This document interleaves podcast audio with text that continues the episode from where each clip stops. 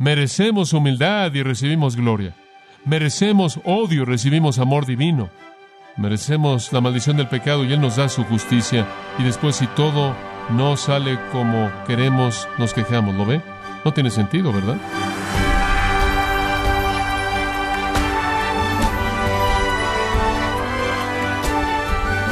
Queremos darle la bienvenida a esta edición de su programa Gracias a vosotros con el pastor John MacArthur.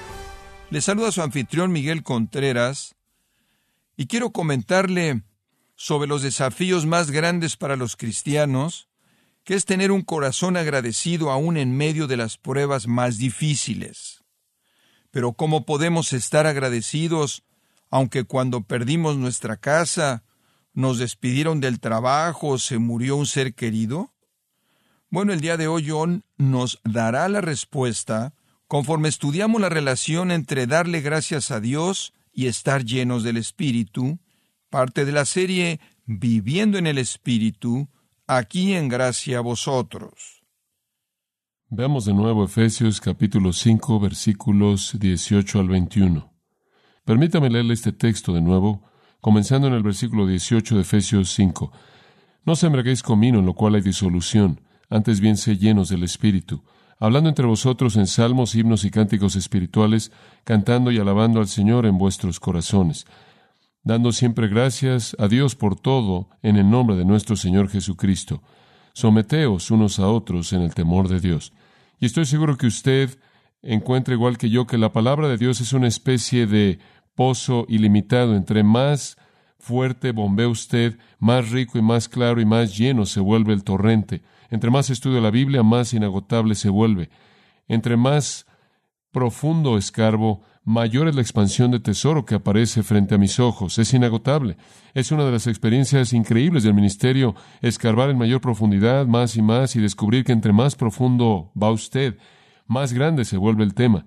Pero la verdad principal del pasaje es fácil de identificar. La verdad principal de este pasaje breve es que toda nuestra vida cristiana, todo este asunto de vivir la vida cristiana, andar de una manera digna, la idea entera de la experiencia del cristiano, se basa en el concepto de ser lleno del Espíritu. Al final del versículo 18 usted tiene la afirmación, sé llenos del Espíritu, o manténganse continuamente llenos del Espíritu. Y eso se vuelve el corazón del asunto en la vida cristiana. Únicamente conforme somos llenos del Espíritu de Dios, esto es, conforme somos controlados por el Espíritu, movidos por el Espíritu, cediendo al Espíritu, dirigidos por el Espíritu Santo, solo conforme nuestras vidas están funcionando en respuesta al Espíritu de Dios, realmente conocemos el poder de Dios en nuestras vidas. Usted no puede experimentar el poder de Dios o moverse en la voluntad de Dios o conocer la plenitud o la bendición de Dios a menos de que esté lleno de su Espíritu. Fuimos redimidos por el Espíritu de Dios. Fuimos renacidos por el Espíritu de Dios. Se nos implantó una simiente eterna incorruptible por el Espíritu de Dios, dice Pedro. Y habiendo comenzado en el Espíritu, seremos perfeccionados únicamente en el Espíritu. En otras palabras, conforme ascendemos en la escala de la madurez, crecemos solo en la medida que somos llenos del Espíritu. Cuando no somos llenos o controlados por el Espíritu, nos estancamos y no hay progreso en absoluto. Los tiempos en los que crecemos en nuestra vida son los tiempos cuando somos controlados por el Espíritu Santo. Entonces y solo entonces el flujo de poder de Dios funciona dentro de nosotros. Ahora, todo creyente posee al Espíritu y necesita en todo momento en la vida ceder al Espíritu de Dios. Esa es la clave de este pasaje y lo hemos estado viendo. Podría quizás expandir su entendimiento de eso al señalarle esto, que todos los líderes clave en el Nuevo Testamento se caracterizaron específicamente como personas llenas del Espíritu. Por ejemplo, dice de Jesucristo mismo en Lucas capítulo 4, versículo 1, y Jesús siendo lleno del Espíritu. Y en Juan 3:34 dice que Dios no dio el Espíritu por medida a él. En otras palabras, Él no midió alguna dosis del Espíritu, sino que más bien le dio la plenitud del Espíritu. Jesús inclusive dijo, las cosas que hago las hago por el poder del Espíritu de Dios. Él fue lleno del Espíritu Santo, Juan el Bautista, el precursor de nuestro Señor Jesucristo, el hombre más grande que jamás había vivido hasta ese entonces. De Él se dice en Lucas 1, y Él será lleno del Espíritu Santo desde el vientre de su madre y su madre Elizabeth y su padre Zacarías, ambos fueron también llenos del Espíritu Santo. Conforme usted avanza en el Nuevo Testamento, usted descubre, por ejemplo, en Hechos capítulo 4, que Pedro, el gran apóstol, está lleno del Espíritu de Dios. Sabemos que él fue lleno del Espíritu junto con el resto de la gente en el día de Pentecostés, pero en el capítulo 4, versículo 8 específicamente dice, entonces Pedro, lleno del Espíritu Santo, les dijo, Pedro, lleno del Espíritu. Además, avanzamos al capítulo 6 del libro de los Hechos y encontramos a los primeros oficiales seleccionados para la primera iglesia y dice de estos individuos que debían ser hombres llenos del Espíritu Santo. Y en el versículo 5 dice, escogieron a Esteban, hombre lleno de fe y del Espíritu Santo, y a Felipe y Prócoro y Nicanor y Timón y Parmenas y Nicolás, un prosélito de Antioquía. En otras palabras, aquellos a quienes se les asignó el liderazgo de la primera iglesia fuera de los apóstoles fueron los que debían servir a la gente y fueron los que estaban llenos del Espíritu. Esteban, claro, es uno de ellos, lleno del Espíritu. Más adelante en el capítulo 7, versículo 55, cuando Esteban estaba siendo apedreado, pero él, siendo lleno del Espíritu Santo, vio hacia el cielo. Más adelante conocemos otro individuo maravilloso que prácticamente cubre el resto del Nuevo Testamento, un hombre llamado Saulo, que se vuelve Pablo. Y a él, Ananías le dice que él recibiría su vista y en Hechos 9:17 sería lleno del Espíritu Santo. Entonces el apóstol Pablo sabía lo que era ser lleno del Espíritu. En Hechos 13, 9 dice, entonces Saulo, quien es llamado Pablo, lleno del Espíritu Santo, fijó su vista en él y dijo, allí estaba un hombre maravilloso que estaba acompañado al apóstol Pablo, un hombre que conocemos y el que era un consolador, su nombre es Bernabé, y se dice de Bernabé en el versículo 24 de Hechos 11, él fue un hombre justo y lleno del Espíritu Santo. Como puede ver, desde Juan el Bautista y Jesús y los Evangelios, a personas clave en el libro de los Hechos, aquellos que se vuelven realmente los escritores del Nuevo Testamento en parte, el concepto de la llenura del Espíritu de Dios es central. No hay manera en la que un creyente como individuo pueda operar en el poder de Dios fuera del control del Espíritu de Dios. Y entonces esto se vuelve la médula. Esto se vuelve el estándar número uno. Regresamos al lugar en donde cedemos el control de nuestras vidas al Espíritu de Dios y claro, lo que pasó fue que personas que estaban llenas del Espíritu de Dios pudieron operar con tal poder que se dijo de ellos, han volteado de cabeza al mundo. La realidad de ceder al Espíritu Santo libera el poder divino para capacitarnos a hacer las cosas que solo Dios puede hacer. Si usted va a hacer cosas más grandes que estas, como Jesús dijo, si usted va a llegar a conocer lo que es hacer mucho más abundante de lo que usted puede pedir o entender según el poder que opera en usted, usted solo lo conocerá conforme usted es lleno del Espíritu. Y vimos eso, eso significa ser controlado por el Espíritu, ceder a su poder.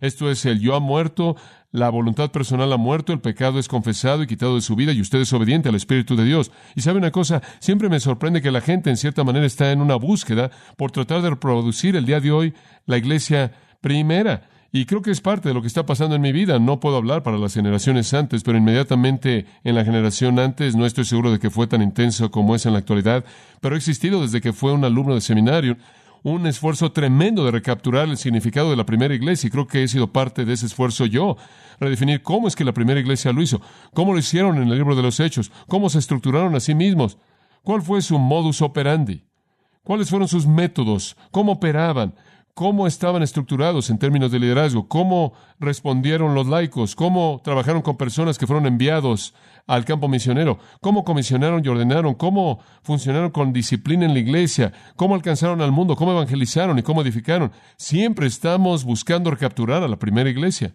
Y oímos mucho acerca de la renovación de la iglesia y la regeneración de la iglesia del primer siglo. Y sabe una cosa, creo que en muchas maneras lo hemos hecho mucho más complicado de lo que es. Como puede ver, la clave para reproducir el poder de la primera iglesia no es el modus operandi de la primera iglesia, es el mismo Espíritu Santo que estuvo en la primera iglesia. Eso es todo. Y cuando la iglesia está habitada por el Espíritu de Dios como lo es, y cuando se vuelve llena del Espíritu de Dios como Dios quiere que sea, entonces será la iglesia bajo la definición divina. No es cuestión de recapturar la metodología, es cuestión de ser lleno del Espíritu de Dios Quizás deberíamos estar menos preocupados con lo académico o la reestructuración de la iglesia y más preocupados con la inspiración de una vida llena del Espíritu, porque esa es la médula. Entonces Pablo dice aquí, en Efesios capítulo 5, versículo 18, manténgase siendo llenos del Espíritu. Ahora, si usted recordará, hablamos de tres puntos en este texto. El contraste, el mandato y las consecuencias. El contraste en el versículo 18, no se con vino, en lo cual hay disolución o azotía, disipación, enfermedad, llevando a la muerte. Antes bien, se lleno del Espíritu. En otras palabras, no hagan como los paganos lo hacen o tratan de inducir algún tipo de comunión con los dioses paganos por embriaguez. Tenemos comunión con nuestro Dios, experimentamos su poder mediante la llenura del Espíritu. Ese es el contraste, el mandato, manténganse continuamente siendo llenos del Espíritu. Es algo continuo. Y sabe una cosa, esto podría causarle una sorpresa un poco, pero Dios no se interesa por su futuro. ¿Sabía usted eso? En un sentido, dice usted, bueno, espera un minuto. A mí me preocupa mucho el futuro, me preocupa mucho la profecía y todo eso. Bueno, eso está bien, pero Dios no está preocupado de manera específica por su futuro, por esta razón. Nunca vivirá en él. ¿Ha notado eso? ¿Alguna vez ha notado que nunca ha llegado al futuro? Cada vez que usted habla, usted, óigase, es verdad, nos gusta pensar en el pasado, la nostalgia, las cosas viejas, los muebles, nos gusta regresar, nos encanta el pasado y después, por otro lado, nos encanta el futuro. ¿Sabe una cosa? Eh, la guerra de las galaxias y las naves espaciales y todas esas cosas y criaturas raras y la ciencia ficción, nos encanta el futuro porque el futuro todavía no lo hemos echado a perder y nos encanta el pasado porque solo podemos recordar lo bueno. Es el presente del que tratamos de salirnos, pero nunca vamos a tener éxito. Tiene que hacerlo bien aquí, me imagino que así es en la vida. Si usted va a ser lleno del Espíritu, no es algo que usted le promete a Dios que va a ser, es algo que usted lo es o no. Siempre en cierta manera me gusta relacionarlo a mi matrimonio. Cuando Patricia decidió decirme sí, después de que la perseguí y en cierta manera le impuse el asunto, ella dijo, muy bien, ya no tengo otra opción, entonces me, me caso contigo. Decidimos casarnos. Sabía que mi padre me diría, él me dijo, prometes amar a esta mujer hasta que la muerte los separa, porque él siempre decía eso, prometes amar a esta mujer hasta que la muerte los separa. Bueno, digo, usted sabe, es una pregunta difícil de responder, ¿verdad? Digo, realmente la amo ahora, no estoy seguro de lo que va a pasar en el futuro, depende de cómo se conduce ella, usted sabe, digo, soy joven, no sé qué esperar, pero la amo ahora, entonces me acuerdo, en cierta manera estaba esperando esto, y la boda fue, quería ser honesto acerca de esto, prometer amarte hasta que la muerte nos separe, usted sabe, es difícil decir eso, porque usted no sabe lo que el futuro puede traer, entonces hice un pacto ahí en mi corazón que simplemente la amaría ahora y no me preocuparía por el futuro. Y sabe una cosa, todavía estoy en ese mismo ahora y todavía la amo. Y sabe una cosa, a ella no le importa el futuro. Digo, ella viene y me dice, querido, ¿me amas? Ella no quiero ir. Regrese en un par de meses y te voy a decir cómo me siento. Bueno, ella no quiero ir. ¿Sabes una cosa? Estoy planeando eso. Definitivamente ese es el plan. Te voy a amar, está ahí. Puedo ver que viene. Y Dios tampoco quiere ser tratado de la misma manera. A Dios no le interesa sus compromisos futuros y Dios no está interesado en su amor futuro. Dios solo está interesado en suceder al Espíritu de Dios ahora, porque este es el único momento en el que usted va a vivir. Manténganse continuamente llenos. Ese es el mandato. Después las consecuencias. En tercer lugar, ¿recuerda? Dijimos que habían tres categorías de consecuencia. Primero hacia nosotros mismos, segundo hacia Dios y tercero hacia otros. Hacia nosotros mismos cantando, hacia Dios agradeciendo y hacia otros qué? Sometiéndonos. Pero el punto es este. Cuando usted vive una vida llena del Espíritu, la consecuencia general es bendición. Contenida en primer lugar hay una consecuencia personal cantando. ¿Y qué es lo que esto está diciendo? Una persona llena del Espíritu tiene un corazón lleno de gozo, ¿verdad? El corazón de una persona llena del Espíritu literalmente está irrumpiendo con canción. Esto es lo que sucede en el interior de nosotros y Él entra a todos los detalles de esa realidad maravillosa. Pero vayamos a una segunda categoría de consecuencias hacia Dios. Una persona llena del Espíritu se relaciona de manera correcta consigo mismo y hombre, Él es una persona saludable en su totalidad. Digo, Él puede cantar y regocijarse y su corazón está lleno de canción, irrumpe en Él. ¿Por qué? Porque Él está controlado por el Espíritu de Dios y Él pierde todas esas cosas que destrozan la personalidad humana. Él está bien, él lo tiene todo bien, él está bien con Dios y eso significa que él está bien en el interior. Pero hay un segundo elemento y ese es hacia Dios. No solo está este sentido tremendo de gozo y justicia consigo mismo, sino que una persona llena del Espíritu se vuelve hacia Dios inevitablemente. Lo que sucede es que él dice gracias, versículo 20. Esta es la segunda consecuencia. Dando gracias a Dios por todo, a Dios Padre en el nombre de nuestro Señor Jesucristo. Escuchen, amados, un cristiano lleno del Espíritu consciente de Cristo, lleno de la palabra obediente, fiel, le da gracias a Dios por todo. Esa es la manera en la que usted siempre entra en la presencia de Dios, con gratitud. William Hendrickson dice, cuando una persona ora sin gratitud, Él ha cortado las alas de la oración de tal manera que no pueden subir. Entramos sus puertas con gratitud, entramos en sus patios con alabanza, o agradecerle a Él y bendecir su nombre. Escuche, yo creo que una persona llena del Espíritu va a ser una persona que agradece a Dios. Ahora, permítame decirle algo que quizás nunca ha considerado de esta manera. Estoy convencido de que el acto más grande de adoración personal que usted puede darle a Dios es estar agradecido. Es correcto, eso para mí es la epítome de la adoración. No ventanas emplomadas y música de órgano, por agradable que sea eso. No sentarse en la iglesia y cantar grandes himnos, sino que la expresión de adoración más magnánima y elevada y mejor y definitiva en la adoración es tener un corazón agradecido. Esa es la clave. Porque la gratitud en últimas crucifica al yo. La gratitud en última reconoce a Dios como la fuente de todo. La gratitud siempre puede decir en medio de cualquier cosa buena o inclusive difícil, Dios sea alabado, Dios sea alabado. La gratitud ve más allá de la circunstancia al plan de Dios. Ve más allá del dolor a la soberanía de Dios. Ve Romanos 8:28.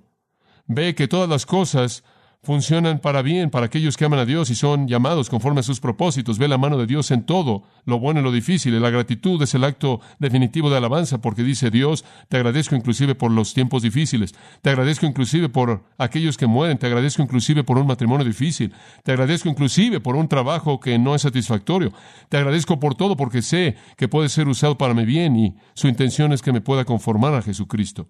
Job dijo, desnudo vine al mundo y desnudo me iré.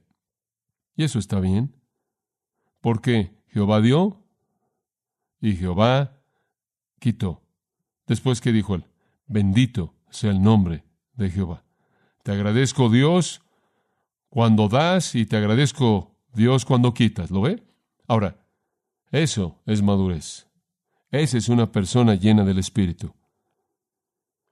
En 2 Corintios capítulo 4, versículo 15, Pablo dice esto, porque todas las cosas son para vosotros. En otras palabras, todo lo que Dios hace es para ustedes. Algunas veces es una bendición y algunas veces es una bendición en prueba. Pero todo es para ustedes. ¿Por qué? Para que la gracia abundante pueda, mediante la gratitud de muchos, redundar para la gloria de Dios. En otras palabras, ahora observe esto. La meta definitiva es la gloria de Dios. El medio para la gloria de Dios es la gratitud. El medio a la gratitud son todas las cosas que Dios hace en su vida porque todas las cosas son por vosotros para que estén agradecidos a Dios, para que Él pueda ser glorificado. Usted glorifica a Dios al estar agradecido. Dice usted, Dios, esto es para tu gloria, no importa cuánto duela, no importa cuánto sea el dolor o cuál sea el problema. Y más adelante en 2 Corintios capítulo 9, versículo 11, siendo enriquecidos en todo para toda generosidad. ¿Por qué? Porque es que Dios es generoso con nosotros. ¿Por qué? Lo cual causa a través de nosotros gratitud a Dios. Esa es la razón. Como puede ver, la expresión definitiva de respuesta a lo que Dios ha hecho es gratitud. Si usted es una persona ingrata, usted no ha entendido el punto. Toda nuestra vida cristiana consiste en llegar finalmente al lugar de gratitud. En el versículo 12 él inclusive lo llama abundando por mucha gratitud a Dios. Y después él cierra el capítulo diciendo, gracias sean dadas a Dios por su don inefable. Escuche, Dios ha hecho todo lo que Dios ha hecho para que estemos agradecidos con Él, porque cuando le agradecemos a Dios, eso le da gloria a Él, porque lo reconoce como la fuente y soberano de todo. Y cuando usted hace eso, usted realmente le está dando gloria, porque Él lo es. Ahora veamos el texto y veamos algunas preguntas que podamos responder de este versículo. ¿Qué tipo de gratitud está buscando Pablo? En primer lugar, ¿cuándo debemos estar agradecidos? Versículo 20. Dando gracias, ¿cuál es la siguiente frase? Siempre. ¿Cuándo entonces debemos estar agradecidos? Siempre, dice usted. No conoces mi problema. Todavía dice siempre. No conoces a mi esposa. Todavía dice siempre. No conoces a mis adolescentes. Todavía dice siempre. No conoces el trabajo malo que tengo. No conoces el trato malo que enfrento. No sabes lo que me hicieron en ese lugar. Siempre, siempre, siempre, siempre. ¿Por qué? Porque esto reconoce que Dios está en control en su vida y que Dios está tratando de conformar a la imagen de Cristo con todas las cosas que ocurren y en todas esas cosas usted redunda para la gloria de Dios en gratitud. Y entonces dice, observe en 1 Tesalonicenses 5:18, gran afirmación, dando gracias a Dios en todo, porque esta es la voluntad de Dios en Cristo Jesús para vosotros. Si usted no conoce la voluntad de Dios, Intente eso para comenzar. De gracias, de gracias, de gracias. Esta es la voluntad de Dios. Ahora, de regreso, Efesios 5, 17. No seas insensatos, sino entendidos de cuál es la voluntad del Señor. Versículo 20. Dando siempre gracias a Dios por todo. Es la misma idea. La voluntad de Dios es que estemos agradecidos. Shakespeare dijo, cuán más filoso que un diente de serpiente es tener a un hijo ingrato. La ingratitud es un corazón de mármol. Inclusive Shakespeare reconoció lo que es tener ingratitud. Piense cómo Dios debe sentirse cuando Dios trae dificultades a nuestras vidas, cuando Dios trae pruebas a nuestras vidas y nos quejamos y no entendemos el significado de Santiago 1 que dice, cuando vengan las pruebas a su vida, tened por sumo gozo porque a partir de esa prueba Dios va a traer perfeccionamiento y una madurez, ¿lo ve? Como puede ver, queremos ayudarle a Dios y queremos quejarnos y queremos en cierta manera murmurar y toda la Biblia pide de nosotros es estar agradecidos para que Dios pueda llevar a cabo su obra perfecta. Esta es la voluntad de Dios. Ahora hay tres categorías de personas agradecidas y vamos a ver en cuál encaja usted. Muy bien, usted aplíquese esta prueba. Número uno, esta es la parte fácil. Hay algunos que están agradecidos después de la bendición, ¿verdad? Dice usted, yo soy uno de ellos. Esa es la parte fácil, ¿verdad? Seguro. Después de que Dios acaba de bendecirle usted, usted está agradecido. Oh, usted sabe, estaba enfermo y el Señor tocó mi cuerpo y ahora estoy bien, estoy tan agradecido. Usted sabe, no sabíamos qué íbamos a hacer y después el Señor nos dio un hogar nuevo. O bueno, perdimos un trabajo y Dios nos dio después de la bendición. Siempre está la gente agradecida después de la bendición. Esa es la parte fácil, ¿verdad? Dios simplemente acaba de descargarle a usted y usted dice, oh, gracias, Señor, parte fácil. Es bíblico, no obstante, vea Éxodo capítulo 14, está bien. Dios espera que usted esté agradecido después de la bendición. Será terrible que no lo estuviera. Usted recuerda que aquí están los hijos de Israel y vienen al Mar Rojo y Moisés levanta su vara y se abre así el Mar Rojo y las aguas se abren y caminan por ahí. Faraón dice, bueno, si lo pueden hacer, podemos hacerlo. Nada más que no pudieron hacerlo. Faraón marchó con el ejército egipcio entero en eso y se cerró el mar y los ahogó a todos. Versículo 28 de Éxodo 14. Las aguas regresaron, cubrieron los carros y a los jinetes y todo el ejército de Faraón que vino en el mar tras ellos y no quedó ni uno de ellos, pero los hijos de Israel caminaron sobre la tierra seca en medio del mar, y las aguas fueron un muro a su derecha y a su izquierda, de esta manera Jehová salvó a Israel ese día de la mano de los egipcios. Israel vio a los egipcios muertos ahí en la costa, los cuerpos ahí acabaron. Israel vio la gran obra que el Señor Dios hizo en los egipcios, y el pueblo temió a Jehová y creyó a Jehová y a su siervo Moisés. ¿Y sabe lo que hicieron? En primer lugar, tuvieron un gozo tremendo eterno. Y entonces dice en el versículo 1 del capítulo 15, y cantaron, ¿verdad? Cantaron. Moisés y los hijos de Israel, y esta fue la canción, cantará Jehová porque él ha triunfado gloriosamente, el caballo y al jinete él arrojó al mar, Jehová es mi fortaleza y mi canción, y Él se ha vuelto mi salvación, Él es mi Dios, le prepararé a Él una habitación, el Padre de mi Dios, lo exaltaré, Jehová es un varón de guerra, Jehová es su nombre, los carros de Faraón y su ejército Él aventó al mar, y la canción sigue y sigue, y hasta el versículo 19, esta es la canción después de la bendición, oh, Gracias Jehová, gracias por lo que has hecho. Versículo 11. ¿Quién es como tú, oh Señor, entre los dioses? ¿Quién es como tú, glorioso en santidad, terrible en alabanzas, haciendo maravillas? Versículo 18. Jehová reinará para siempre. Como puede ver, esto es gratitud después de la bendición. Lo encuentra en Apocalipsis 15 y es un retrato maravilloso de cómo el Señor viene en juicio poderoso sobre la tierra que ha sido bañada en el baño de sangre conocido como la tribulación y las siete plagas son derramadas en la tierra y hay algunas personas en el versículo 2 quien tienen la victoria sobre la bestia.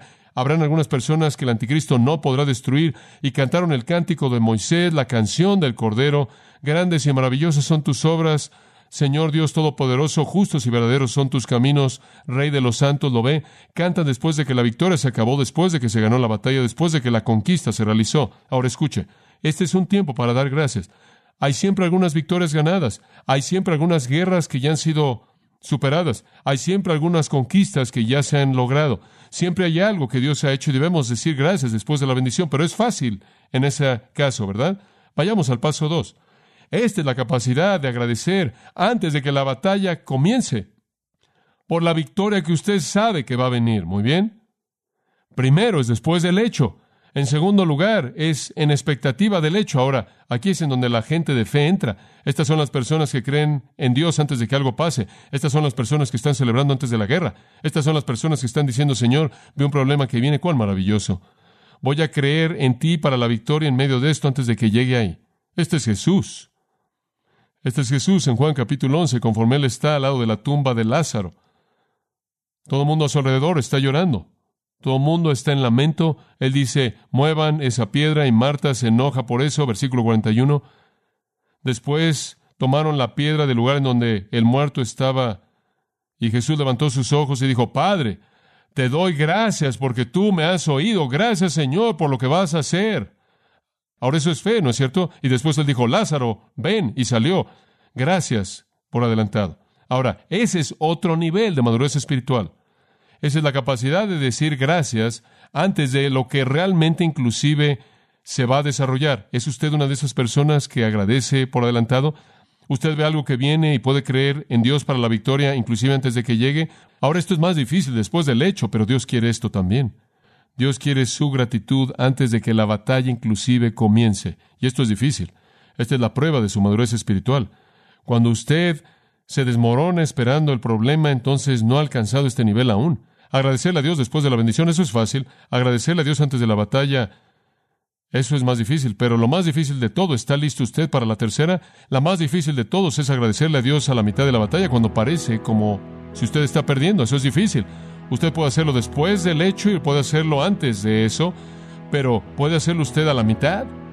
Bueno, ciertos siervos selectos de Dios lo han hecho.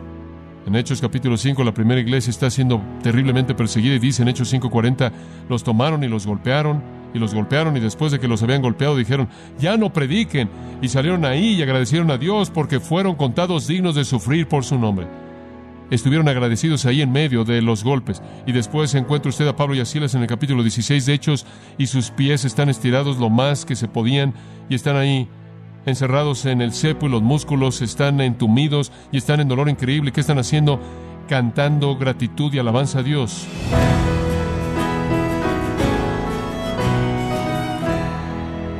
John MacArthur nos ha recordado que una de las bendiciones de las pruebas es que al final de las mismas podemos mirar atrás y ver cómo Dios nos ha sostenido, nos ha protegido y fortalecido. Estamos en la serie Viviendo en el Espíritu, aquí en gracia a vosotros. Y quiero recordarle, estimado oyente, que tenemos a su disposición la Biblia de Estudio MacArthur, esta Biblia comentada en la versión Reina Valera 1960, nos ayuda a entender pasajes difíciles con una teología general que incluye las notas de estudio y las notas personales del pastor John MacArthur. Puede adquirirla en nuestra página en gracia.org o en su librería cristiana más cercana. Y también le comento que puede descargar todos los sermones de esta serie Viviendo en el Espíritu, así como todos aquellos que he escuchado en días, semanas o meses anteriores, animándole también a leer artículos relevantes en nuestra sección de blogs en gracia.org. Si tiene alguna pregunta o desea conocer más de nuestro ministerio, como son todos los libros del pastor John MacArthur en español, o los sermones en CD que también usted puede adquirir, escríbanos y por favor mencione la estación de radio por medio de la cual usted nos escucha en gracia a vosotros. Es importante conocer no solo el país y ciudad de donde usted nos escucha, sino también la radio. Para quienes contactan nuestro ministerio por primera vez, pueden solicitar una copia del mensaje de promoción sin costo alguno, un mensaje por oyente únicamente.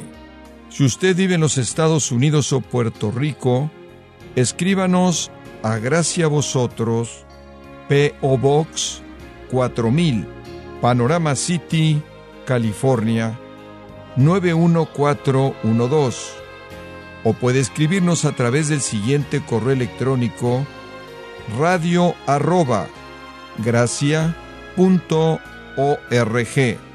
Y queremos agradecerle desde el fondo de nuestro corazón su tiempo y sintonía, y en nombre de John MacArthur y del personal de este organismo, invitarle para que nos acompañe en la próxima edición y así juntos continuar desatando la verdad de Dios un versículo a la vez, en gracia vosotros.